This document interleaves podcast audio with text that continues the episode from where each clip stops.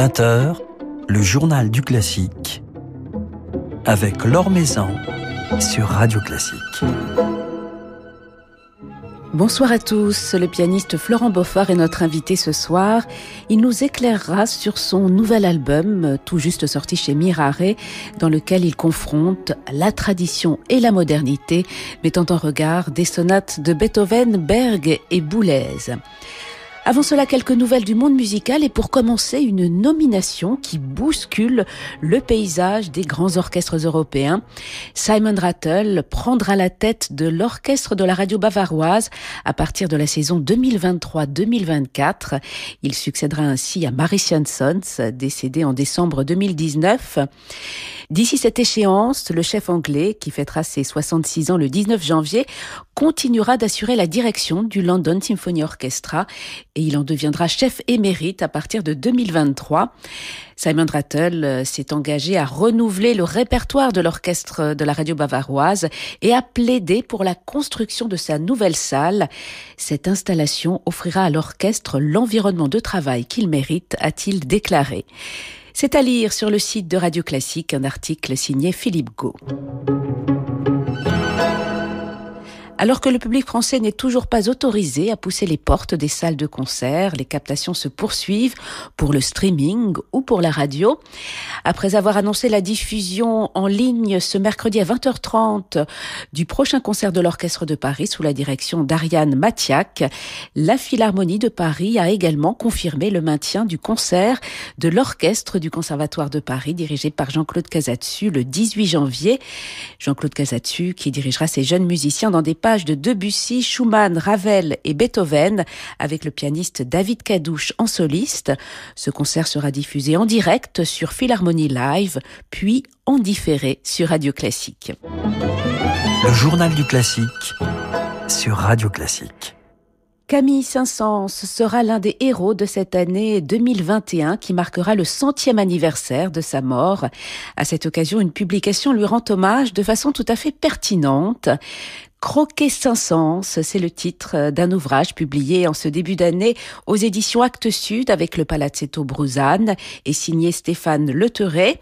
Un ouvrage qui nous présente le musicien à travers le genre de la caricature, nous rappelant ainsi qu'il fut une personnalité particulièrement populaire et médiatisé de la fin du 19e et du début du 20e siècle, et qu'il est entré vivant dans ce panthéon des célébrités, devenus des cibles privilégiées des dessinateurs de presse, nous dit l'auteur. Sont ainsi passées au crible, analysées et contextualisées plusieurs dizaines de caricatures de Saint-Saëns, des caricatures le présentant souvent affublé d'une énorme tête, avec parfois les yeux globuleux, le crâne dégarni, la barbe fleurie, avec le corps d'un poisson ou d'un oiseau, gesticulant face à un pupitre, dansant tel un lutin sur un clavier de piano, ou articulant en grande tenue de concert un pantin en forme de squelette, référence à l'immense succès remporté par sa danse macabre, qui contribua largement à sa grande popularité.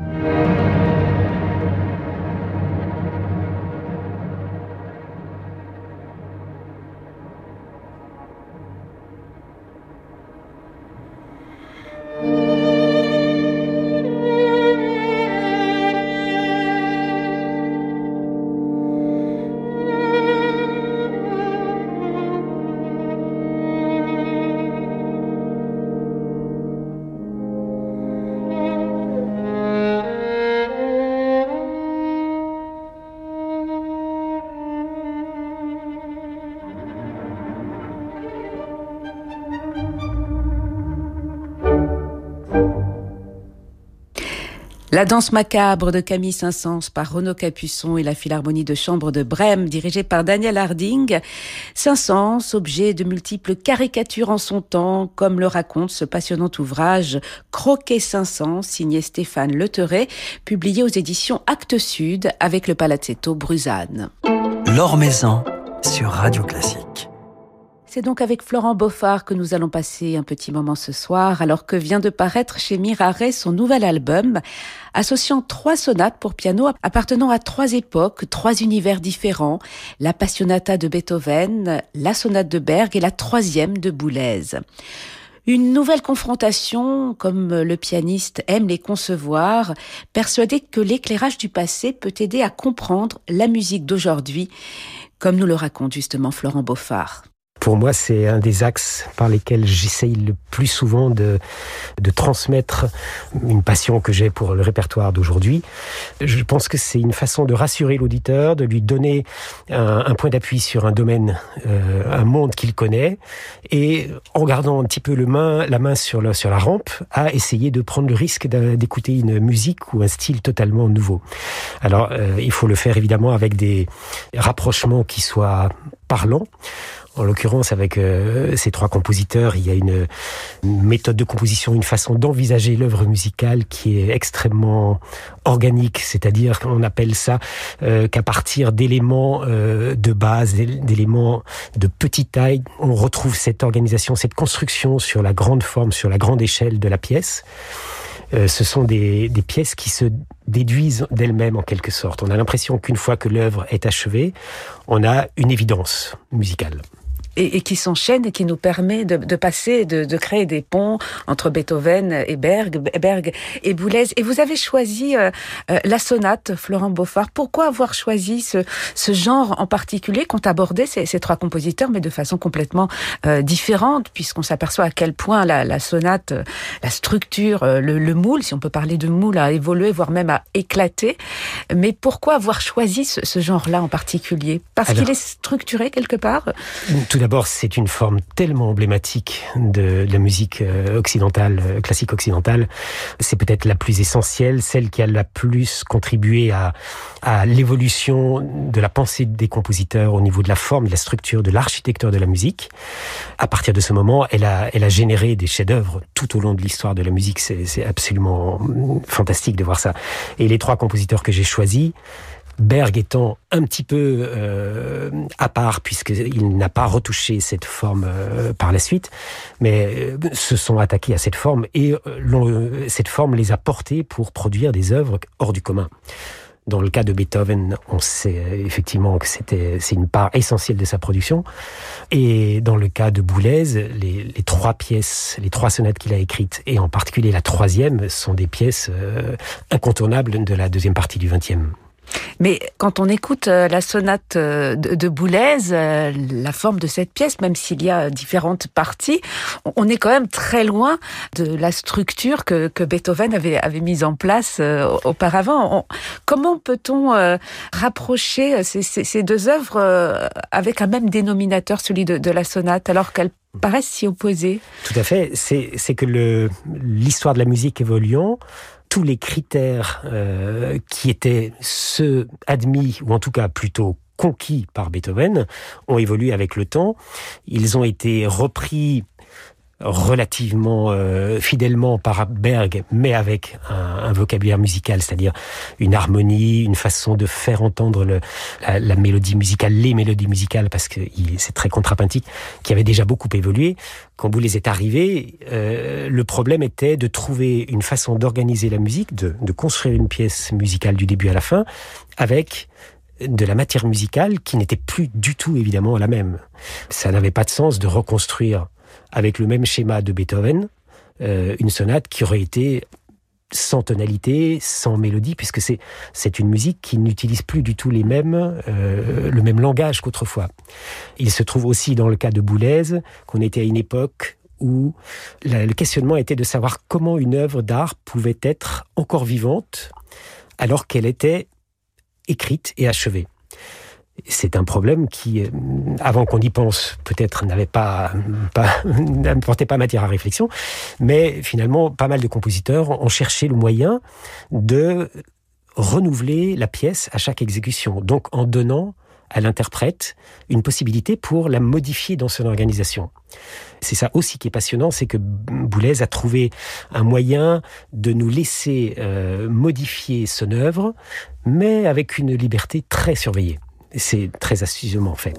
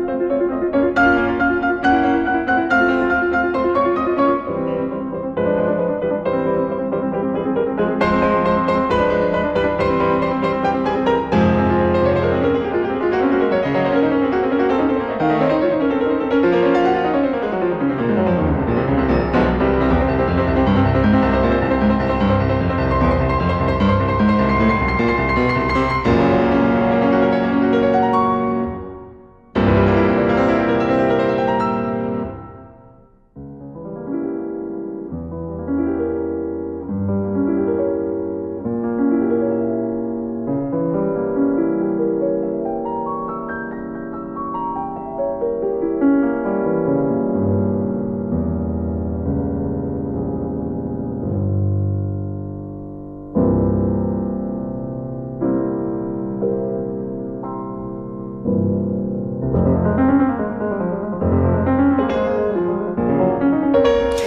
C'est la 23e sonate, la Passionata de Beethoven, qui ouvre votre album, euh, Florent Beaufard. Sonate que vous mettez donc en regard avec euh, des sonates de Berg et de Boulez. Pourquoi avoir choisi euh, la Passionata parmi les sonates de Beethoven? C'est une sonate assez emblématique chez Beethoven. C'est une de celles pour lesquelles j'ai un attachement très fort. Et à la fois pour l'organisation du disque, je trouvais évidemment important de réunir ces trois compositeurs qui se sont attaqués à la sonate. Et leur méthode, leur façon d'envisager l'écriture de la musique est très proche pour plusieurs aspects, mais il y en a un pour lequel c'est totalement à l'opposé. C'est-à-dire qu'entre Boulez et Beethoven, on a une architecture très très fermée chez Beethoven. Il y a une, une évidence, un équilibre. On a, pour dire les choses de façon très simple, on a un début et une fin qui ont leur rôle absolument fondamental. On sait très bien qu'on commence, il y a même une introduction. La fin arrive au moment où la musique a quasiment épuisé ce qu'elle devait euh, livrer selon le, principe de composition. Chez Boulez, l'œuvre est ouverte. Justement, il n'y a pas de début, il n'y a pas de fin. Elle est là pour être euh, renouvelée à chaque fois et la façon de l'écouter, évidemment, doit être nouvelle. Pour l'auditeur, c'est bah, la nécessité de s'adapter à un autre euh, message musical, artistique. L'opposition entre les deux me paraissait assez euh, presque déstabilisante, mais, très intéressante. Et passionnante, euh, surtout lorsqu'on écoute cet, album en entier. Alors, vous faisiez référence, Florent Beaufard, à cette notion d'œuvre ouverte chez Boulez et donc à, la liberté qu'elle apporte à un interprète, puisque cette troisième sonate est constituée de Hein, c'est le terme qui est en place, euh, celui de, mouvements, pour lesquels euh, Boulez n'a pas imposé d'ordre précis, d'ordre euh, en ce qui concerne l'exécution. Alors, généralement, quand Boulez laisse une liberté, il a contrôlé toutes les libertés que l'on pouvait prendre. Donc, il reste quand même de la liberté. Il reste, il reste un choix, mais il n'est pas aussi euh, laxiste qu'on pourrait le croire. non, dans le cas de la sonate, le projet initial était beaucoup plus euh, considérable encore que la pièce ne l'est maintenant. La pièce est quand même longue, mais à l'époque, il envisageait d'écrire cinq formants, c'est-à-dire les formants, ce qui sont en quelque sorte des mouvements, si on peut dire. On dispose maintenant des troisième et deuxième je dis dans cet ordre puisque c'est ceux qu'on jouait jusqu'à aujourd'hui. Et le premier qui est donc apparu, qui est maintenant euh, disponible. Euh, voilà. Et globalement, pour dire, euh, Boulez voulait que le troisième soit toujours au centre et les deux de chaque côté comme des satellites dans l'ordre souhaité. Et, d'ailleurs, euh, le premier, Antiphonie, euh, apparaît en troisième position dans votre interprétation, Florent voilà, Donc ça, c'est un choix personnel. Oui, absolument. J'aurais pu faire 3, 1, 2, par exemple. vous avez beaucoup côtoyé Pierre Boulez, vous avez travaillé sa musique à ses côtés. il était très directif et en même temps très à l'écoute aussi des propositions de, de ses interprètes.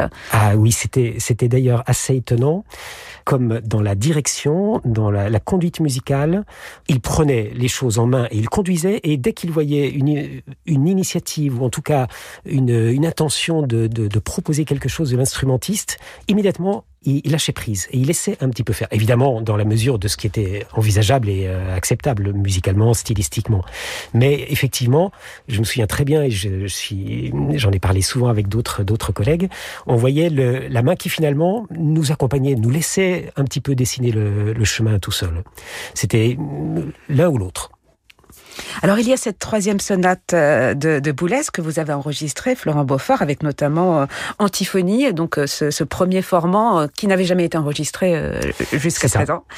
Et il y a ces sonates de Beethoven et de Berg. Alors Berg est au, au milieu de ce programme. Qu'est-ce que Boulez doit à Berg? Quelle relation entretenait-il avec la musique de Berg? Alors, ça a été euh, un compositeur, je crois, où, qui a été euh, affectif particulièrement pour lui. Euh, dans les trois de l'école de Vienne, on a Schoenberg, qui est un petit peu le, le père, qui a été l'aventurier en quelque sorte, puisque c'est lui qui a coupé le cordon avec le, le système tonal. Il y a eu Webern et Berg qui étaient ses étudiants, ses élèves. Et Webern est celui qui a écrit la musique la plus je dirais, abstraite ou en tout cas la plus essentielle et la plus euh, épurée qui soit. Et Berg est celui qui a toujours gardé un petit peu, pas une nostalgie, mais en tout cas un lien avec le, post-romantisme, le romantisme et le post-romantisme. Et euh, pour Boulez, euh, je pense que c'était pas forcément l'attitude pour lui la plus admirable, puisque pour lui l'aventure était quand même la priorité. Mais c'est, euh, il, a, il avait un très grand attachement euh, pour la musique de, de Berg. Il lui doit, je pense, une, une sensibilité très forte à l'émotion euh, post-romantique musicale, même si Boulez l'a évacué, mais il y était très sensible, j'en suis sûr, et aussi à un aboutissement dans l'œuvre, c'est-à-dire que alors que la sonate de Berg est une œuvre d'un étudiant, puisqu'il était encore dans la classe de Schoenberg quand il a écrit cette pièce. Il a présenté l'œuvre aboutie à Schoenberg. Schoenberg lui a dit, effectivement, cette pièce est bonne telle qu'elle. Je pense qu'il n'est pas nécessaire même d'y ajouter un autre mouvement. Elle peut exister en elle-même. Et elle peut s'appeler sonate. Et elle peut s'appeler sonate. Et la, vista de, de, Schoenberg était époustouflante parce qu'effectivement, cette pièce est incroyablement aboutie. C'est-à-dire qu'elle est, elle est d'un équilibre, d'une logique, d'un écoulement musical qui confine à la perfection comme d'ailleurs toutes les œuvres de Berg. Et je pense que cet aspect-là, cet aspect organique, cet aspect euh, vivant euh, du langage musical euh, en permanence est quelque chose qui séduisait énormément Boulez. Et c'est une œuvre, cette sonate de Berg, d'une grande force émotionnelle. On, on, sent encore cet univers post-romantique. Il était encore jeune pas encore dans, dans l'atonalisme, mm. même si on sent une certaine fragilité euh, tonale. Et il n'est jamais revenu au, piano. Je, ne sais pas s'il a écrit d'autres œuvres ou, très peu pour le piano. Une pièce absolument sublime pour le piano, mais euh, concertante, c'est-à-dire pour piano, violon et instrument avant. Mais pour le piano seul. Et... Mais piano seul, on n'a pas eu d'autres, pas eu d'autres. Il y a des pièces de jeunesse, mais qui, qui sont antérieures à, à la sonate et qui n'ont rien à voir. Heureusement, il y a cet opus 1 euh, avec lequel on, se régale de nouveau euh, grâce à votre interprétation, Florent Beaufort, puisqu'elle figure au programme euh, de cet album qui vient de paraître chez Mirare. Alors, on évoquait Boulez. Vous jouerez sa musique lundi prochain à la Philharmonie de Paris dans le cadre de la Biennale Pierre Boulez qui a été plus ou moins maintenue puisque quelques concerts, les récitals de piano auront lieu, bien entendu sans public pour la captation. Une captation qui sera diffusée sur le site de la Philharmonie l'Harmonie de Paris. Euh, à quelle date Le mardi 19. Voilà. Merci infiniment d'être passé nous voir et de nous avoir éclairé de façon si passionnante sur, euh, sur ce programme. Merci. beaucoup.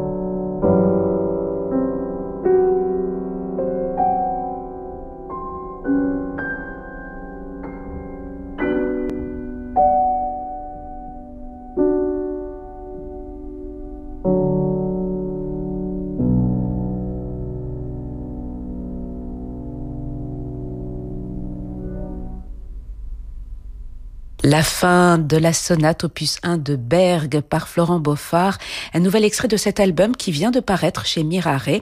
Florent Beaufard que vous pourrez donc retrouver en récital le mardi 19 janvier sur le site Philharmonie Live, un récital capté lundi 18 à huis clos, dédié à Boulez dont il jouera les notations, la première sonate, une page d'éphéméride ainsi que la troisième sonate. Voilà, c'est la fin de ce journal du classique. Demain, nous serons en compagnie de la jeune bandonéoniste Louise Jalut, avec qui nous célébrerons Piazzolla, dont l'année 2021 marquera le centième anniversaire. Très belle soirée à tous, soirée que je vous invite bien entendu à prolonger en musique sur Radio Classique avec Francis Drezel.